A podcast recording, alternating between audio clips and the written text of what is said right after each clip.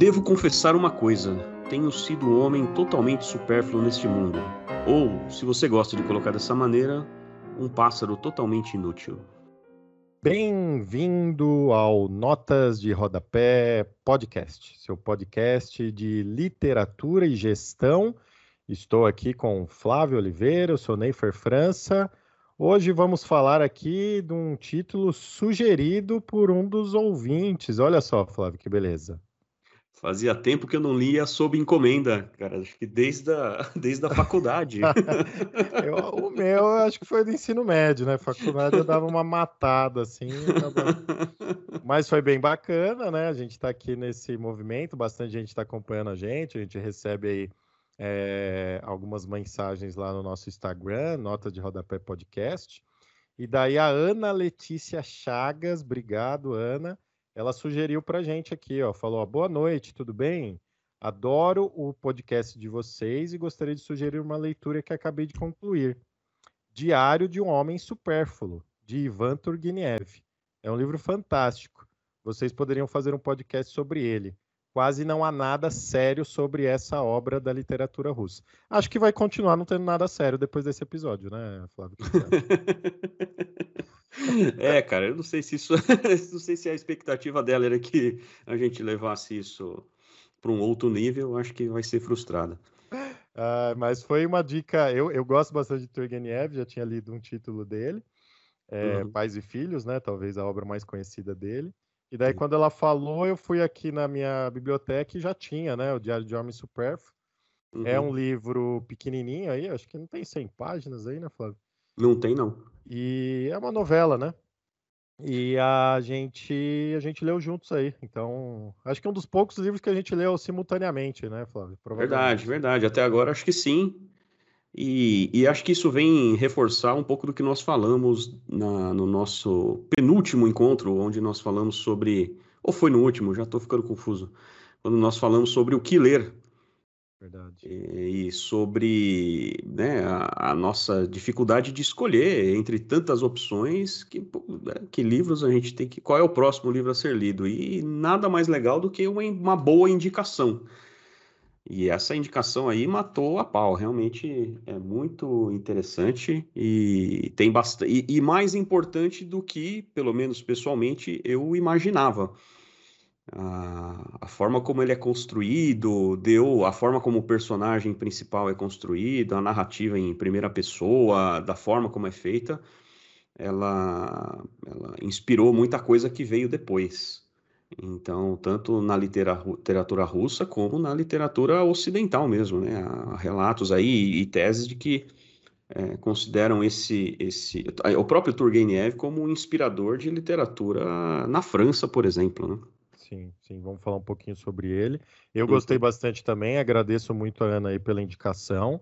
É, estava na minha lista aqui de livros, a uhum. famosa lista de mais de 300 títulos, né?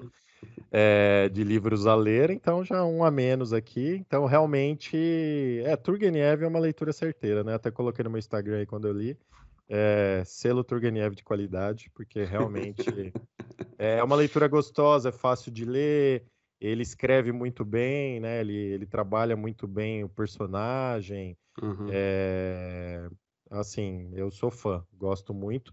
Foi e aí a gente já pode falar um pouquinho dele aí, né? Um pouquinho do autor Flávio. É, o Ivan Turgenev talvez foi um dos primeiros autores russos a ser conhecido internacionalmente, realmente, né? É claro que tiveram outros autores antes dele, por exemplo, Gogol, né? mas ele, ele conseguiu uma, uma fama internacional é, muito maior e um dos primeiros que conseguiu. Depois, obviamente, vieram os monstros aí, uhum. Dostoiévski, uhum. é, Tolstói, mas uhum. ele é um cara um pouquinho mais antigo que esses dois, né? É, um pouquinho mais novo que Gogol, mas inclusive tem um fato famoso que, que ele fez o discurso lá no, no velório lá do, do Gogol. É, Turgenev fez isso, também tem, uhum. tem até na internet aí se vocês procurarem o texto e tudo mais. Uhum. É, então é um cara muito importante para a Rússia, né? E o Flávio comentou aí da, da influência francesa, né? Que a literatura francesa teve de Turgenev, é porque depois ele foi morar na França. Vamos falar um pouquinho mais sobre ele aí. o famoso Ivan Turgenev, Flávio. Legal. Ele, ele é um daqueles, né, daquela, daquela safra de escritores russos ali do século XIX. E, como você disse, ele é um pouquinho mais antigo, né? A produção dele é um pouquinho anterior ao, ao, ao Tolstói, Dostoiévski, Tchekov, né? Mas, mas é meio que contemporâneo ali. Acho que todo mundo estava nessa, né, na mesma, na mesma vibração ali pós-revolução, ainda é, na é, quando terminou ali o regime de servidão na Rússia, mas ainda sob regime czar, né? Então ali era uma efervescência intelectual muito grande e um pouco dessa influência que você mencionou, é, é, tanto vinda da França quanto a própria influência que ele exerceu na França, ele estudou é, em Paris, né, se eu não me engano, e ele, a, estilo dele, inclusive, era um estilo um pouco diferente do que dos outros, né? Assim, por exemplo, você pega os, os, os mais antigos do que ele, que é, russos que, que eh, precederam ao Turgenev, como você mencionou o Gogol e o Pushkin, que acho que é o primeiro de todos era uma, era, um, era uma leitura diferente, né? Assim, era uma escrita mais arrastada, um pouco mais. Ele trouxe popularidade, ele trouxe livros curtos, ele trouxe essa variação nas personagens, né? E instituiu, por exemplo, essa ideia do, do homem supérfluo, né? Como nós vamos também discutir um pouco mais adiante. Então, ele é, é tem uma tem uma, uma cronista é, de teatro e literatura russa, Helena Vassina, que, é, que trabalha na USP, né, é, é, pesquisadora, ela, ela conta que, é, para nós, claro, para nós e para o Ocidente como um todo, Dostoiévski e Tolstói são muito mais conhecidos e, na nossa visão, muito mais importantes. Mas que na Rússia, inclusive na época, né, Turgenev era, é, era um popstar, né? Assim, era um exagerando, acho que não chegava a esse ponto, mas era realmente muito, muito importante e inspirador de tudo que veio depois dele. Né? É porque ele ah, teve, ele teve essa grande característica, isso elogiado por, por grandes uhum. críticos literários, de conseguir pegar no ar e conseguir transmitir para a literatura uhum. o perfil da sociedade da época. Uhum. Então, o homem supérfluo é isso, como você citou, né? Então, o homem uhum. supérfluo, na verdade, era um, era um tipo de, de homem, né? Que aquela uhum. sociedade russa na época vivia, é, que, é, que é um pouquinho depois aí do, da, da revolta dezembrista, né? Então, quer uhum. dizer, eles tentaram fazer uma revolta lá contra é, contra o regime czarista, não deu certo, foi um fracasso, e foram os uhum. jovens uhum. intelectuais e aristocráticos da época, e daí eles ficaram meio como, como um livro fala aqui, uma crítica que eu vi na minha edição aqui, a edição da editora 34, é, comenta que é, eram estrangeiros na própria terra. Então, esse era uhum basicamente homem supérfluo, a gente vai falar um pouco mais sobre isso. Na verdade, ele estudou na Alemanha aqui, viu, Flávio? Ele, Alemanha, Berlim, é, é, isso. Com 20 anos, ele, ele é de 1818. É. Com 20 anos, ele foi para a Alemanha, estudou filosofia, letras clássicas e história. E daí, daí lá ele né, começou aquela efervescência intelectual, conheceu vários filósofos e aproximou aí de um camarada seu aí, o Bakunin, Flávio. Essa, esse detalhe eu não conhecia, é mesmo? Então só pode ser gente boa. É. Só pode ser gente boa. Tem, ah, tem a ver com outro livro dele depois, né, cara? O, o, o, o Pais e Filhos. Não vamos falar muito detidamente sobre ele, mas acho que não tem como mencionar, né? Ou como não mencionar que, que foi acusado, inclusive, o, o, o, próprio Turgenev foi acusado, e por conta do Pais e Filhos, de insuflar várias revoltas em, na, na Rússia da época, é, por conta dessa, dessa revelação ou da, né, da, da, da, provocação do conflito de gerações e, portanto, né, e até acho que é nesse livro, inclusive, que é cunhado o termo do niilismo, esse, esse jovem que esse jovem que não acredita em absolutamente nada, né? E, e, e é interessante porque é, acho que é um dos pouquíssimos casos no mundo, talvez o único, em que um livro gerou é, revoltas populares a, a, favor do livro, né? Inspirado no livro, não contra o livro, né? Tem outros é, livros aí que é já interessante, foram... interessante dessa história. Eu acho que até comentei rapidamente aí um, em um episódio hum. passado. É, uhum. Pais e Filhos, ele foi criticado pelos dois lados, né? Então a, havia um lado um pouco mais conservador que estava criticando ele, uhum.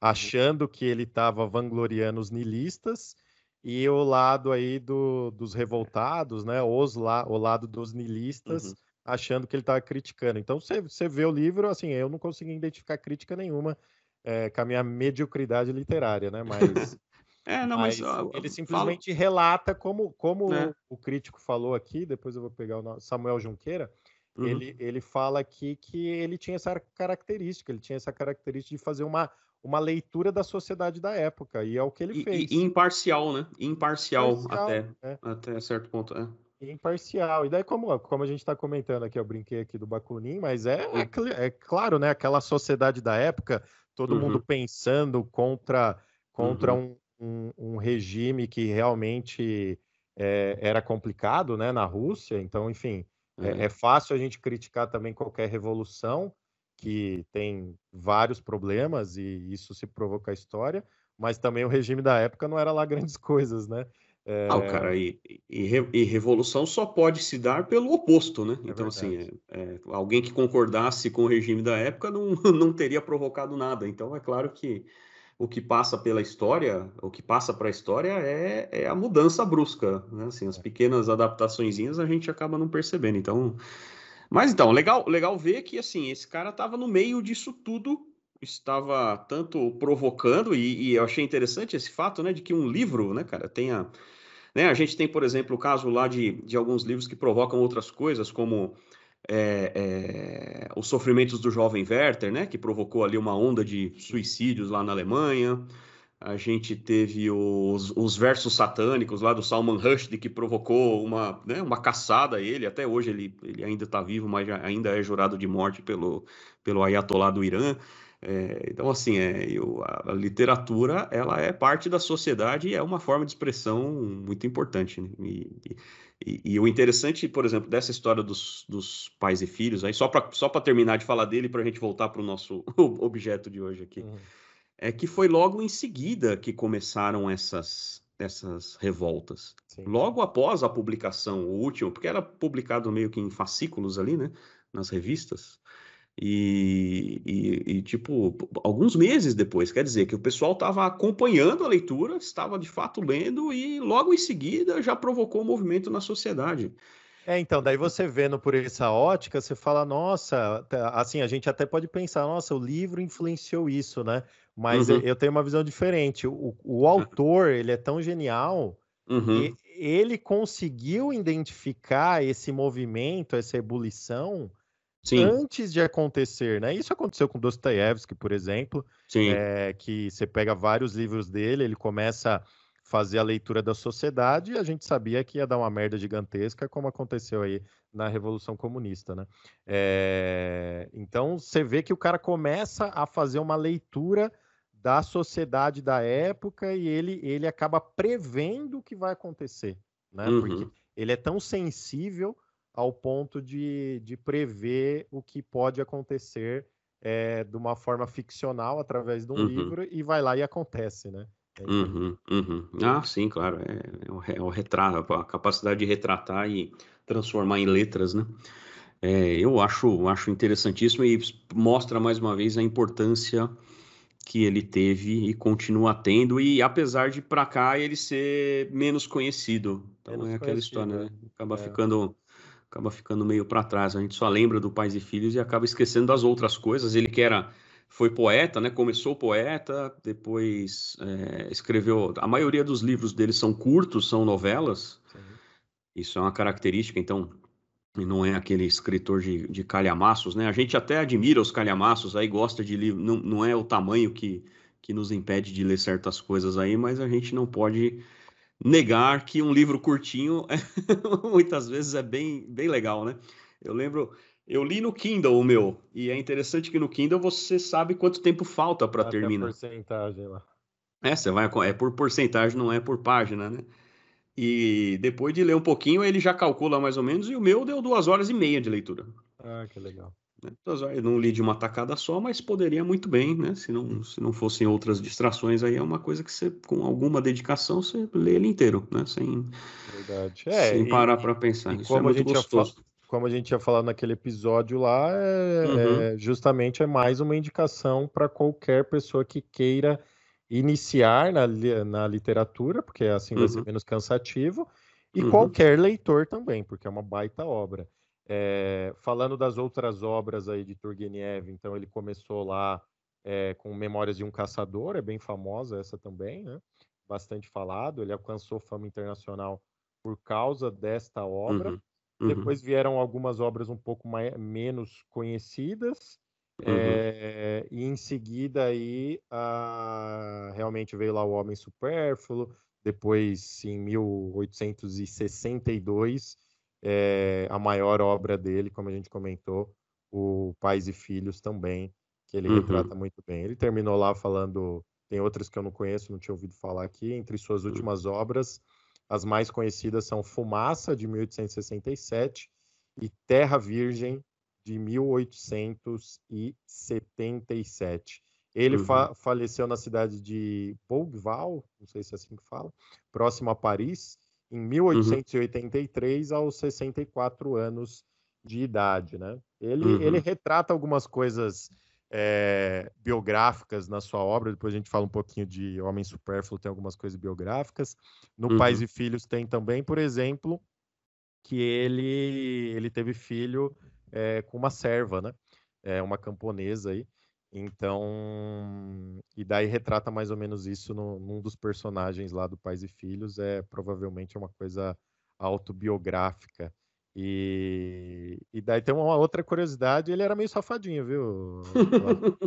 tinha uma, hum. Tem uma outra curiosidade aí que ele, ele tinha uma amante, né, que era casada, mas eles viveram, viveram um trio amoroso aí, porque tanto é que no, ele foi morar com esse casal é, na França e ficou lá, vivendo em paz. Hoje, hoje isso chama trisal. É, ah, eu não, não, conheço esses termos, mas. Não, você não está acompanhando? não, não estou acompanhando essa evolução. Não sou tão sensível como Turgenev para fazer uma leitura da sociedade das O cara já fazia isso em 150 anos atrás, cara. Ai, ai, que legal. Ah, então. Mas é. bacana, recomendo a, a, toda a obra literária dele, recomendamos aqui uhum. fortemente. Dentro dos meus top 5 lá, que a gente falou em um dos episódios, eu coloquei Pais e Filhos, porque achei um uhum, sensacional. Uhum. E se você pegar qualquer lista aí, vai ter lá Pais e Filhos entre as 100 maiores obras da humanidade. É, sem dúvida. Acho que no final das contas, sobre ele é isso daí, né? É um cara, é um cara importantíssimo e, e, e, gostoso de ler, né? Assim, é realmente, realmente faz todo sentido botá-lo na frente aí de muitas outras coisas, né? É uma obra que eu esqueci de falar também, que é uma obra totalmente autobiográfica que conta um espaço da e também é bem conhecida dele, que é meu uhum. primeiro amor, né? Então, também ah. bem é, é uma novela também e ótima literatura. Ah, legal. O primeiro amor, beleza. Muito bem. E, o, e a história, Neifer? O que você tem a dizer sobre ela? Eu gostei bastante, assim, né? É um diário, né? Como o nome já fala, o diário do Super. Não o diga. nosso, o nosso, a personagem aqui, ele tá, é, ele tá nos últimos dias de vida dele, e ele resolve escrever um diário, né? Ele não sabe muito bem o que vai escrever, né, Flávio? E daí Isso. ele se acha até meio, meio idiota, né, de começar a escrever esse, esse diário, começa a reclamar um pouco, é, mas ele tá, tá moribundo aí nos últimos dias de vida. E daí ele escreve um pouquinho sobre a infância dele, depois ele vai, mas a maior parte da história é sobre a única vez que ele quase deixou de ser um homem supérfluo, né, Flávio? Como que foi essa história? Não, então, a, no final das contas, a, a, a, grande mensagem por trás aí da, da história toda é essa daí, né? Assim, ele ele se enxerga como supérfluo. E essa frase que a gente leu aí no começo, da, no começo do episódio falava, falava sobre isso aí, né? Devo confessar uma coisa: eu tenho sido um homem totalmente supérfluo nesse mundo. Ou, se você gosta de colocar dessa maneira, um pássaro totalmente inútil. E, e, e, o que dispara isso, e o início do diário, e o início do livro, né? A primeira frase aqui, que também acho que é legal a gente, a gente mencionar, É, começa assim, ó. O médico acabou de me deixar. Finalmente eu obtive uma resposta categórica. Por mais que ele se esquivava, não podia deixar de me dizer o que pensava. Finalmente, sim, eu vou morrer. E em breve, é, vou morrer em breve, muito em breve. E aí isso daí dispara a ideia de fazer o diário e, portanto, essa dificuldade de escolher o tema de que vai tratar e aí acaba, como você mencionou, relatando essa, essa uh, tentativa ou essa uh, quase, quase bem sucedida tentativa de uh, ser feliz no amor, né? Isso, é, e... pode falar. E ele está, como a gente falou, né? Então, Turgenev ele identificou esse tipo de perfil na sociedade dos homens, né? É aqueles homens, como a gente falou, eles tentaram fazer uma revolta, não conseguiram, é, conheceram um pouco mais da Europa, né? Depois lá da, é, da invasão de Napoleão, e daí ficaram nessa, é, queriam fazer reformas, mas não faziam. Então, esse é, é um, era um tipo de. Era o tipo da sociedade na época. Eu acho que é interessante, antes de a gente começar a falar aqui, é, uhum. o que seria o homem supérfluo, né? Eu tenho aqui a crítica do Samuel Nogueira. Ele hum. fala que o homem supérfluo eram jovens de origem nobre, é, dotados de grande capacidade intelectual e dos mais elevados princípios morais, mas também incapacitados para uhum. ação, para a luta em nome de seus ideais, uhum. tanto devido ao sistema repressor sobre o qual estão submetidos, quanto à própria educação que receberam. Então uhum. esse era esse era realmente o, o homem su, o supérfluo. Ele continua falando que a, a presença né, deste ser, desse tipo de, é, de pessoa, desse tipo de homem, é predominante no período que compreende dois grandes acontecimentos na história: a revolta dezembrista e a emancipação dos servos lá na Rússia, né? Eu, quando estava uhum. lendo isso, depois, né, ler a crítica e comparando o personagem, Uhum. Eu lembrei daquela personagem do, do Guerra e Paz, o Pierre. Uhum. É. E era bem, é bem a cara do Pierre, né? O, o homem supérfluo, né? Então, achei isso. É o cara que queria, tinha ideais, é, pensava em revolução, mas no fim não fazia nada, né? Ah, então... e isso aí vai. Cara, tem, eu acho que tem um pouco disso também no Raskolnikov, Verdade. É, eu acho que se você tirar a, o fato dele ser, do Raskolnikov ser pobre, né, ele ter, estamos falando obviamente do Crime e Castigo, né, do Dostoiévski, dele ser, dele ser pobre, se encaixa em todo o resto, né? É um cara inteligente, é, universitário, tem educação, né, e, e, e, se sente. E aí vem um outro comentário que também é, importante fazer, parece que o, o termo supérfluo, a, a, o termo original em russo, ele é, supérfluo pode, pode ter uma, um significado um pouco diferente, assim, ele não é necessariamente superficial, é, tem o sentido de alguém é, afastado, né, de alguém que não se encaixa, de alguém que é, não consegue encontrar o seu lugar nessa sociedade, e aí isso explica o uso da, da tradução, uso, eh, talvez seja a melhor tradução para português, né, continue sendo, mas essa, essa explicação de, de, dessa turma que você mencionou, né? O cara que, que tem tudo que precisa, mas que tem inteligência suficiente para saber que ele precisa de mais e de outro jeito, por exemplo, revolucionar a sociedade e tal mas que faltam os meios, ou que não conseguem encontrar os meios, ou que é, são... Ele vive uma né? inanição né? mesmo, né? É, é um, talvez um pouco de preguiça aí, né, cara? Uma, um comportamento blazer, né? Exato. É, é, o cara que é o cara que sabe que tem alguma coisa errada, mas não sabe o, o que fazer. Pelo menos Raskolnikov fez alguma coisa. verdade, verdade. Se você é pensar nessa outra outra diferenciação, hein? É, entendeu? Então, tem total razão. E aí, é, você, você já mencionou é, o Pierre lá do, do Guerra e Paz, o Dostoiévski, o Raskolnikov, ou seja, personagens que vieram depois, né? E que provavelmente se valeram dessa fonte aí, dessa inspiração para poder, nenhuma, né? Além de tudo que estava acontecendo ao redor deles, né? Lógico, eles também, assim como Turgenev, Dostoiévski e Tolstói, devem ter percebido essa, essa onda na sociedade, mas que certamente tem relação com isso também, né? Faz parte da, da inspiração toda intelectual ali da, ali da época. É, muito bom. Vamos lá, continua aí. Depois, é, então, ele, ele viu essa situação, quer dizer, ele estava nos finalmente aí da sua vida e jovem, né? É, hum. E aí, o que, que ele escreveu sobre, sobre a vida dele, a vida do homem supérfluo? Ah, pois é. Então ele, ele vai ali, né? O diário dele é interessante. Ó. Bom, é, é um diário narrado em primeira pessoa. Isso também dá é, uma perspectiva diferente. Não, né, não é a maioria dos livros que é escrito dessa maneira. Então você tem aí uma tendência também de se identificar um pouco mais. Ele, ele em tese escreve o que pensa e o que ele vê. Então você está olhando o texto com os olhos dele, o que é muito interessante me, me parece ser o tipo de narrativa mais interessante, né? Mais atraente para mim, assim. Acho que é onde a gente se é legal mesmo. Se diverte mais, né? Você fica, você tem assim uma possibilidade de imaginar é, como é que seria se você tivesse no lugar do, do personagem nesse caso. É, bom, e aí no final das contas ele tem uma relação, né? Tem uma narrativa importante ali a respeito dos, dos pais dele ele é, é filho de uma, de uma mulher muito severa, né? De pouco, de pouco amor, de pouco toque, né? E por outro lado tem um pai que é um viciado em jogo, né? Então, assim, um pouco do que ele narra, né, dessas poucas páginas que ele escreve aí, fala também dessa relação que parece um prenúncio daquilo que virá depois a ser aprofundado lá em Pais e Filhos, mas narra um pouco dessa relação com os pais muito, muito, muito diferente, assim, né, cara?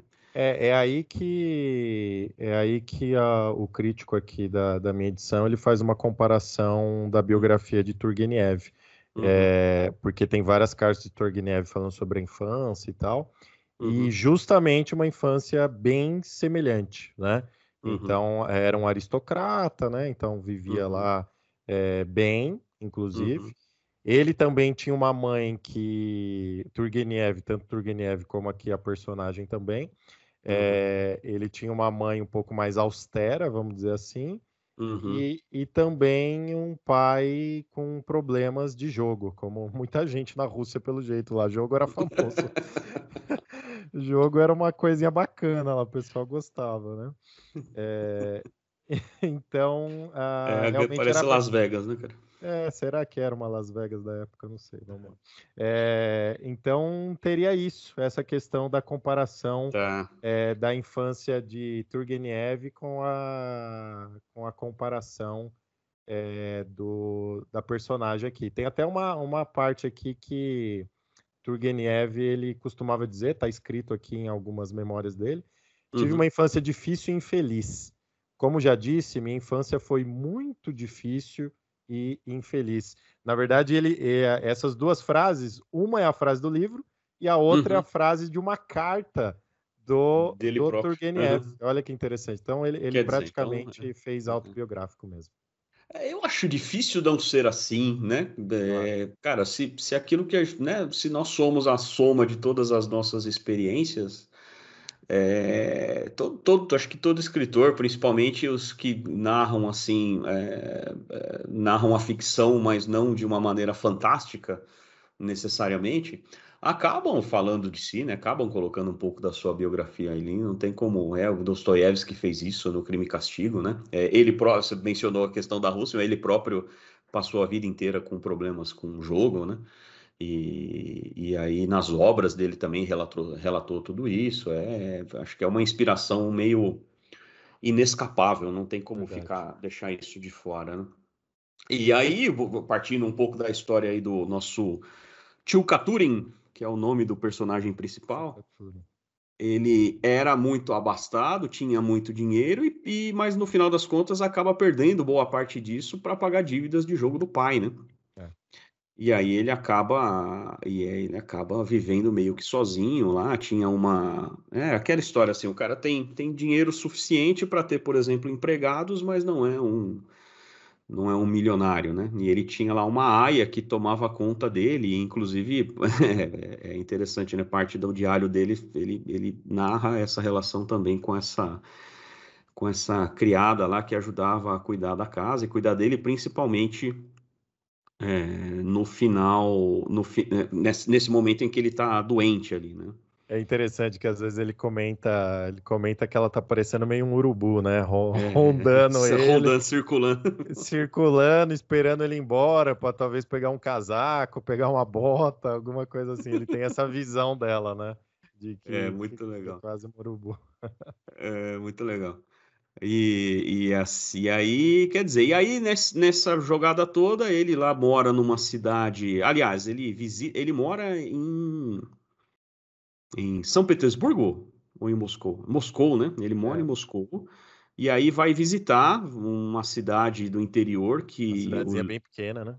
No li, é, pou, pouquíssimos habitantes lá, e que no livro ela é chamada de O, né? O, o pontinhos. O, o autor não, não descreve o nome da cidade efetivamente. Isso acontece bastante na literatura russa, né, Flávio? É, o pessoal de... deixar é de eles não colocarem os nomes das coisas, né? Eu lembro que me chamou a atenção bastante em Crime e Castigo por conta disso, uhum. que Dostoiévski também não falava o nome da rua, colocava a primeira letra e os três pontinhos, não falava o nome do bairro. É, é. Deve ter alguma coisa quanto a isso, né?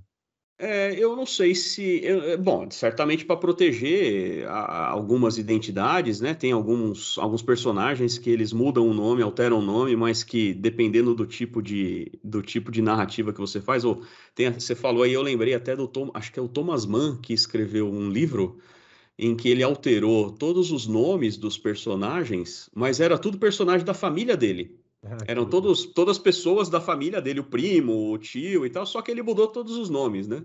E, e não deu certo, porque na primeira leitura, ele falou, pô, esse aqui sou eu, aquele ali é aquele, assim, não, não adiantou absolutamente nada, ele teve que.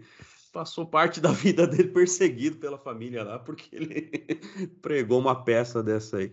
Então, às vezes, o pessoal acho que tenta fazer isso com a ideia de disfarçar, mas não disfarça muito, não, né? Não. No final das contas, acaba se acaba se fazendo é, não, alusão. Não deu certo o crime e castigo, né? Tanto é que, que hoje tem roteiro turístico lá para você conhecer todos os é. locais que estavam criptografados lá por Dostoiévski. pois é, o cara não quer escrever o nome da cidade, mas é uma grande que tem uma estátua de um Jesus lá no topo da montanha, de frente para o mar, né? Você não, não, adianta nada você dizer que a cidade começa com R. É, é. Então isso é parte do. Mas você tem razão, é verdade. Essa, essa é, um, é um artifício usado mais de uma vez aí na, pelos, pelos escritores, né? E bom, e aí seguindo, né, nessa, nessa narrativa aí, ele acaba, ele se encontra com uma personagem interessante chamada Lisa, né? Que é que é um, uma, uma corruptela da, de Elisavieta e, e se apaixona por ela. Só que ele não é correspondido, né? Ou pelo menos ele acha que é, ela, ele né, percebe alguns sinais ali e tal, mas no final das contas ela meio que não está muito. Não tá eu muito achei, eu tive ele, a não. percepção durante a leitura, e por isso que eu achei realmente ele um homem supérfluo, hum. é, é que ela no começo demonstrou uma, né? Agora, agora é claro, né? Ele que está narrando a história pra gente, né? Então a gente está dentro do que ele está falando. Pode ser que uhum. ele pensou que ela é. ela deu uma bola para ele lá e no fim não estava dando bola para ele. Mas eu acho que a, o grande X da questão é por ele ser um homem supérfluo e toda essa característica que a gente comentou, ele não teve qualquer iniciativa, né? Então, uhum. que a gente falou que é a principal é. característica é. do homem supérfluo. Ele não tomou nenhuma iniciativa, nenhuma ação quando ela, quando eles estavam lá meio que se galanteando, um, ele para com ela, né? Então ele não tomou nenhum tipo de iniciativa e no fim deu ruim, né, Flávio? Ele espera que, que, que ela iria até ele, ou que é, tem, tem, um, tem um baile que acontece também, que acontece algo parecido com isso, né? Ele não tira para dançar, ela fica do lado de lá, e aí no final das contas as coisas não, não acontece, né? É, eu, eu, eu li também aqui, tem um texto interessante de um, de um, de um site aqui sobre literatura tal, e, eu, e o autor aqui comenta o seguinte, né, cara, que é, ele menciona até o tio Katurin, né, em algum momento ali, ele fala que acreditava ser mais do que era, né, e ressentia-se de não ser admirado e amado. Ele queria ser um grande orador, mas quando abria a boca, as palavras não saíam, e aí ele fala, é, timidez devido ao orgulho, né? Quer dizer, ele, ele justamente por se, por se imaginar maior do que realmente eram, é, do que era, ele achava que as pessoas tinham obrigação de fazer o que ele queria, ou de, né, de que, que a, a, a ordem cósmica do universo faria com que tudo desse certo para ele, sem precisar se mexer, que é o reflexo dessa história, é, dessa história do, do, desse tipo de personagem, né, do homem supérfluo ali, retratado nos, nos romances da Rússia daquela época. E, só que acontece que é, a fila anda, como diriam hoje em dia, né, cara? E aí, nessa, nesse vai e vem ali dele estar tá apaixonado, mas aquela história meio platônica, nada acontece e tal, aparece um forasteiro, aparece o príncipe uh, que, que acaba, né, que, que vem com todas as qualidades que um príncipe poderia ter, né? Lembrando cara... que príncipe na Rússia da época era qualquer nobre, né?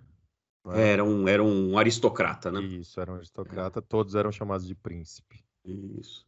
E aí ele, e aí ele parece com toda a qualidade que o que poderia ter, um cara bonitão, cara com galanteador, com, com iniciativa, né? Exatamente, ótimas maneiras, né? É... é, um bom orador, né? Então, Isso. Então era era totalmente o oposto, então era uma figura totalmente oposto do, do nosso amigo aqui, né? E aí o cara vai acaba conquistando todo mundo ali em volta e ele vai ficando para trás, inclusive a própria Lisa, né? É, que, que, que acaba também, obviamente, se apaixonando por ele ali. É, ô, ô, Nef, você vai me falando até onde a gente pode ir aqui, porque nós estamos contando a história toda, né, é, né, cara? Não, mas aí a gente já tá chegando no, uh, no ápice. no ápice, realmente, né? Porque depois é, é, uma, é uma literatura, como é uma, é uma escrita gostosa de ler, realmente você quer ler mais para. Pra... e é gostoso de falar também, né? Eu lembro de, de tudo aqui, né? Se você é... deixar, a gente já, já tá contando a história aqui, né? Bem detalhista. Eu acho que é assim, né? A gente pode ir até aqui, mas falando que, que realmente é, mostra é, essa narrativa. Você pode assim, uhum. assim, ah, uma narrativa acontece, pode acontecer com qualquer um, né? Tem um amor talvez platônico, todo mundo talvez tenha uma história dessa, né? De uhum. adolescência, uhum. talvez. Uhum. Mas é, eu acho que Turgenev retratou isso justamente para mostrar o que é a característica uhum. do homem supérfluo, né? Então, tem até uma frase no final aqui dessa crítica que fala: é, a personagem passa toda a sua vida hum. buscando hum. o amor que lhe faltara na infância, mas ao mesmo tempo hesitas nos momentos em que essa realização depende apenas de si. Este é o seu dilema e do homem supérfluo em geral.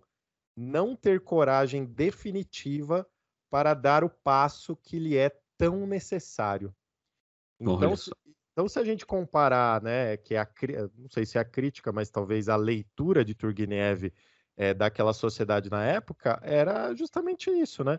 Então, numa história eh, simples, né, de amor, uhum, uma história de uhum. se apaixonar, ele consegue retratar a sociedade da época que é, eles sabiam que precisavam da ação, né? Eles, ele realmente precisava dar um passo além, precisava tomar uma iniciativa, mas nunca tomava essa iniciativa que era tão necessária, né? Daí anos depois, aí décadas depois, é, outro outro tipo de sociedade que aí uhum. foram os revolucionários acabaram tomando essa iniciativa que também não deu muito certo, né? Mas, é, mas a vida é assim, né? É exatamente. Mas é interessante, né? Quer dizer, nessa historinha de amor que você pode, ah, uma historinha de amor meio boba, né? Mas se você conseguir é, vasculhar um pouquinho mais as camadas, você vai entender que Turgenev está fazendo uma analogia justamente à uhum, sociedade. Uhum, né? uhum. Então eu acho que essa é a, é a genialidade do autor, Flávio. É a alegoria da realidade aí, né, cara? Realmente, realmente. E às vezes quando você lê pela primeira vez ou lê sem o apoio de, de, de textos é, de análise, né, você acaba não percebendo tudo isso. E acho, acho muito legal chegar, chegar a essa conclusão, né? E, e, e, assim. Bom, sobre, sobre a história, depois, mais uma vez, nós não vamos chegar até o fim dela para não estragar tudo, mas assim, muita coisa acontece e muita coisa surpreendente, né? Assim, então, é, é, eu acho até que, inclusive, o que depois acontece com o príncipe, a relação dele com, com a própria Lisa e, e depois a entrada de um outro elemento nesse nesse triângulo amoroso que depois acaba virando é, é sempre um triângulo, mas inclui-se ali uma nova, um novo elemento nessa jogada, né? É, é faz com que com que é, esse esse suspense amoroso acabe transformando o texto em algo muito interessante, né, cara? Então, sinceramente, é, dos, dos livros mais mais legais que eu já li aí. É, eu e, e, aí, e assim, quando eu comecei a ler essa história, eu de fato eu sabia pouco sobre sobre a, o enredo dele eu não imaginava que era, um, que era a narrativa de um moribundo, né? Assim, contando ali, teoricamente, passagens de alguém que está morrendo, né? Ou contado por alguém que está morrendo. É, quando eu comecei a ler, eu, na hora a gente lembra de coisas parecidas. E, e, se a gente pegar aqui, por exemplo, né, o início do livro que a gente comentou ali sobre, né, o médico acabou de me deixar, tarará, sim, eu vou morrer em breve, muito em breve eu morrerei, né? Isso aí na hora, a hora que eu li isso aí, eu lembrei de uma história que. a história é bem diferente, mas ela começa com a mesma premissa, que é o Gato Preto, ah. do Edgar Allan Poe, né? E aí, ô, Ney, se você me permite aqui, só para, né, rapidamente aqui, acho que nós estamos até aqui bem de tempo. Não espero, começa assim, né? A, a, o Gato Preto do Edgar Allan Poe. Não espero nem peço que acreditem nesse relato estranho, porém simples, que estou prestes a escrever. Louco seria eu se esperasse. É, em um caso onde meus próprios sentidos rejeitam o que eles mesmos testemunharam. Contudo, louco não sou, com toda certeza não estou sonhando, mas amanhã posso morrer e quero hoje aliviar a minha alma. Né? Então ele começa a contar a história. Com a mesma motivação. Na, na, exatamente, na iminência na iminência de morrer, né? Então isso aqui na hora já me, me acendeu a luz, pô, isso aí... É... E assim, Edgar Allan Poe veio antes, né? É, essa história é de antes, ela é, é, de, é da, da do, do, século XIX também, mas ela é, deixa eu só confirmar aqui, ó, ela é de 1843. Ah, legal. Um pouquinho antes, não sei se uma coisa, são histórias completamente diferentes no final das contas, né, mas a premissa é a mesma. Tem um outro livro que está aqui na minha mão também, que é do Vitor Hugo, é, que é O Último Dia de um Condenado à Morte, que, mais uma vez, tem a mesma tem a mesma premissa. Ele é um sujeito que comete é, crimes ali contra o Estado e tal, e ele é condenado à morte, e aí ele começa também narrando ali as suas últimas horas, mas aí já bem, de fato, ele vai morrer por outros motivos, né? O cara vai ser executado. Mas ele começa a ler nessa. É, a história é a premissa desses, dessas últimas horas em que todo mundo parece que sente a necessidade de pôr para fora, né? Sente a necessidade. É, eu de... lembrei um pouquinho também uhum. de, de Ivan Elite, né? Ah, sem dúvida. Opa. É, uhum. Mas eu acho que essa questão também acho que deve acontecer com todo mundo. A gente comentou lá no episódio do Ivan Elite. É, e com certeza os, é, os autores aqui, que são muito mais sensíveis, eles uhum. conseguem retratar isso de uma forma magistral. Uhum. Que é você fazer uma reflexão da sua vida quando você está é. à beira da morte, né? Eu acho que isso acontece com todo mundo. É, e daí a, o, o autor vai colocar isso em palavras e tudo mais, mas tem muito a ver com esse momento, né? É, a gente falou de Ivan Elite. vai morrer, né? Sim, é legal. É, a gente fala de, a, de Ivan Elite aqui, eu lembro, uh, eu lembro de Tolstói em Guerra e Paz fazer isso várias vezes, né? Porque tem várias mortes durante o livro. uhum. e, e, inclusive, ele vai falando sobre isso. Então, várias vezes um personagem lá vai justamente fazer uma reflexão da sua vida quando está à beira da morte, né? É, mas é, é bem legal mesmo essa comparação nesse sentido. Uhum, uhum. É, e aí acho que uma, uma última coisa que também ainda sobre ainda sobre o texto e sobre uma ironia, né, de que é bom, obviamente ele está morrendo e ele, ele, ele tá narrando suas últimas horas, ele morre efetivamente, né?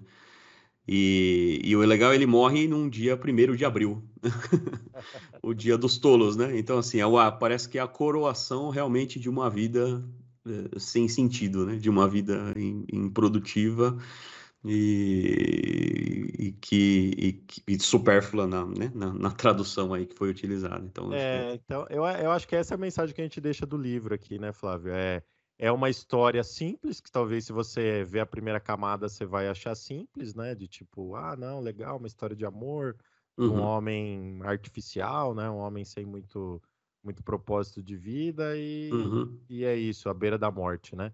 Mas se você entender o contexto, entender o que foi esse homem supérfluo depois para a própria literatura russa, como a gente discutiu aqui, né? Depois tem Memórias de Subsolo, que retrata isso também de uhum. Dostoiévski. Uhum. Dostoiévski afirma que também se baseou na personagem aqui de Homem Supérfluo. É, então, o que, o que essa simples história estava retratando e o que essa simples história é, influenciou tanto na literatura como também na sociedade, né? Então, daí, daí, você vai percebendo porque é um clássico e porque muitos anos depois estamos com ele aqui na, nas mãos discutindo, né? Então, isso que se torna um clássico, que é o que a gente está falando aqui em todos os episódios. Uhum, uhum. E um clássico que, de alguma maneira, né, Neifer, acaba se relacionando também com, com, a nossa, com a nossa vida e a nossa vida profissional aí, e as empresas pelas quais a gente, a gente trafega aí, né, cara? Como que essa... você faz essa relação aí do Homem Supérfluo com a literatura e gestão? Oh, eu acho, fazendo essa, essa discussão e a, trazendo aqui para nós a conexão com, com o nosso dia a dia aí, né? Que é sempre o nosso principal motivo de estar aqui, tentar tornar palpável essas questões. É, é, claro, né, que se trata de um livro tratando da vida de uma pessoa, mas a, a, nos parece que ainda para nós, obviamente, e para as organizações, todos os esforços, todas as preocupações que nós temos, e muitas vezes a gente acaba se perdendo no meio delas, é, mas elas só fazem sentido se elas tiverem um propósito. Né? Se elas tiverem. É, claro que a grande, o grande dilema do ser humano é encontrar o sentido da vida, né? A pergunta que nunca foi respondida. É, e, e acho que não vai ser hoje ainda que nós vamos encontrar ela, não mas a, a falta de propósito, a fa, né, você acordar de manhã, passar o dia e dormir eh, à noite, esperando que virá no próximo dia, mas sem nenhuma sem nenhuma perspectiva, sem nenhum planejamento, sem nenhuma sem nenhum propósito, torna todo esse esforço é, uma simples uma simples conversão de energia, né? Assim, você não é, não, não, de fato não constrói, de fato não desenvolve a sua, né, o que você tem para fazer, a, a, sua organização acaba não atingindo objetivos, ou quando há falta os objetivos, inclusive, é, é parte desse processo todo, dessa dificuldade toda, mas o propósito é algo central na vida e, uh, e nas organizações, né, Neifer? eu também acho, eu acho que assim, a gente comentou no episódio anterior, quando a gente estava falando de Don Quixote, a gente falou um pouco sobre os empreendedores, né? Que todo empreendedor é um pouquinho Don Quixote. Uhum. É... E daí a gente traz, né? Por incrível que pareça aqui, né, Flávio? A gente traz no episódio seguinte uma figura totalmente antagônica aí a Don Quixote, né? Uhum. Que, é, que é o homem supérfluo. Uhum. É... Então, se você fazer esse paralelo, a gente está falando justamente sobre propósito de vida e hum. quando a gente está falando de empresas, a gente está falando do propósito daquela organização existir. É, uhum. E você, profissional também que está ouvindo a gente, como o Flávio comentou, né? Para que, que você vai acordar de manhã, às vezes pegar trânsito, trabalhar, aguentar? Claro que é, a maioria do tempo no trabalho você vai ter várias coisas desagradáveis, talvez coisas que você uhum. não gosta, mas existe um propósito enquanto a isso. Eu falei recentemente aqui numa reunião para o time, Flávio, Uhum. É, que assim, a vida é muito curta para a gente perder tempo num trabalho que a gente não gosta, né? Uhum. É, eu acho, pelo menos. Então, ah, não, mas eu preciso desse salário, eu preciso daquilo, mas enfim, sempre você pode se coçar, né? Uhum. É, então, eu, eu, eu acho que isso é uma premissa básica. Se você não gosta do seu trabalho, não gosta da sua atividade, se você está sem propósito naquilo, é, você tem que dar um passo, né? Você tem que tomar uma ação e não ser supérfluo, como a nossa personagem aqui. Porque senão você vai ser esse, esse homem supérfluo, justamente sobre isso, que é a frase que eu li aqui. Então você sempre vai estar. É, quem, quem nunca conhe, conheceu uma pessoa aí próxima de você que sempre está falando isso, né? Ah, eu, agora eu vou procurar emprego ah, agora eu vou eu vou sair de lá, uhum, ou ah, uhum. agora eu vou empreender, agora eu vou fazer não sei o quê. Então, quer dizer, é, você precisa tomar ação. É. E, e, ação parte do, do propósito que você tem para a sua vida, para o seu trabalho, né? Então, é, eu acho que é uma analogia muito boa é, para a gente não ser supérfluo é, de acordo com os adjetivos aqui, de acordo com a característica da nossa personagem. Tem mais uma, tem mais uma frasezinha que a gente pensou aqui da, da história. Tem um momento ali que ele fala assim: ó, todas as manhãs eu chegava a uma nova e definitiva decisão que havia sido tomada, principalmente durante uma noite sem dormir. todo, quer dizer, todo dia ele tomava uma decisão diferente e definitiva da que ele tinha tirado, né? Da que ele tinha tomado na noite anterior. E, e na próxima acontecia de novo, ou seja, é, é, você está patinando, né? Você está correndo atrás é o, o, cachorro correndo atrás do rabo. É aquele momento de é. inanição, né? A gente comentou Por quê? aqui. Porque você não tem, você não tem um propósito maior, né? Então todo dia você tem o um propósito daquele dia que é chegar no, né? Chegar vivo até o final. é, essa semana passada eu coloquei uma frase aqui no meu no meu Instagram, quem ainda não me é. segue aí, NeiferBF no Instagram. É, e a frase é de Walt Disney, Flávio. Ele, ele falava o seguinte, né? A melhor maneira de começar alguma coisa é parar de falar e dar o primeiro passo. Boa. E, é e a gente tira aqui essa, essa comparação com o Homer supérfluo, né? Então ele fala muito, ele devaga muito, ele, ele re, responsabiliza o, os terceiros sobre as coisas e nunca dá o primeiro passo, né? Uhum, é, uhum. O quanto, se a gente parar para pensar que o quanto da vida dele seria diferente se lá no começo, que ele estava galanteando a, a Lisa lá, uhum. ele, ele desse o primeiro passo, né? Ele uhum. conseguisse uhum. tomar uma ação, quanto a vida dele seria diferente? Então, uhum. eu acho que essa seria a lição que a gente tira aqui. É, por isso que é muito importante você que tem empresa, ou você que trabalha dentro de uma empresa, é, você parar aí cinco minutos e pensar qual é o propósito dessa organização, né? Qual é o propósito dessa atividade, ou qual é o propósito da minha atividade, qual é o propósito do meu trabalho, porque isso vai te ajudar ou, ou no mínimo vai esquentar sua cabeça mais. Né? Isso aí, isso aí me lembrou de uma outra, né, aprofundando um pouquinho mais e indo bem no detalhe de uma coisa bem específica de sistemas de gestão, que é e de normas, né, que é quando ela menciona a necessidade de você ter objetivos para tua para tua empresa, né, para tua para o teu sistema de gestão. E ela fala, obviamente você tem que ter objetivos, né, cara, em diversos aspectos ali, objetivos para melhorar, para crescer, para modificar, sair do lugar e tal. E uma das coisas obrigatórias é que além de ter objetivos, você tenha o meio para atingir esses objetivos, o plano de ação, né? Verdade. É, acho que tem um pouco disso aí, né? É, você, antes de qualquer coisa, precisa ter um objetivo, precisa ter um propósito para qualquer coisa que você vai fazer. E depois você tem que ter os meios para atingir, porque senão é só, é, é só uma boa intenção, né? O, o, o objetivo sem ação é só uma boa intenção, né, cara, que não se concretiza. É, a gente sempre vai. É, isso é uma coisa, inclusive, aí muito, muito para o nosso dia a dia mesmo, é muito comum a gente encontrar nas diversas empresas aí essa falta, né? O cara tem lá as metas e acende uma. O plano de ação é acender uma vela e esperar que aconteça. Né? Então, toma não conformidade a roda esse pessoal, né?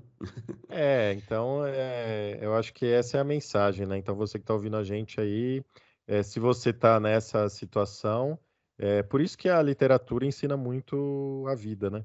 É, então, se você está nessa situação, você viu que o fim não é muito agradável, né? É, realmente, a gente não quer chegar lá, né? Talvez é, sendo um pouco mais dramático aqui, né?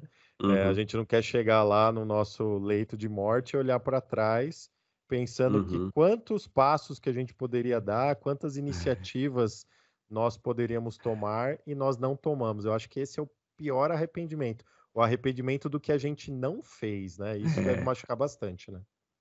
É isso aí, cara. Pô, quantas coisas, né? Quantos projetos, aquela, né? Aquela pessoa que você não tirou para dançar, aquela praia de nudismo que você não foi, né? ai, ai. Acho que tá na hora já, né, Neifer? Muito legal, muito legal. Então, recomendamos aí fortemente a leitura do Diário de Homem Supérfluo. é, realmente eu acho que, que faz parte aí da, de uma literatura clássica e é um bom acesso. A gente novamente agradece a Ana Letícia Chagas, que mandou essa indicação para gente, pediu para a gente fazer um episódio e missão dada, né, Flávio? Opa, missão cumprida. Essa foi fácil, hein? Muito bom. Essa foi uma delícia, muito bom, né?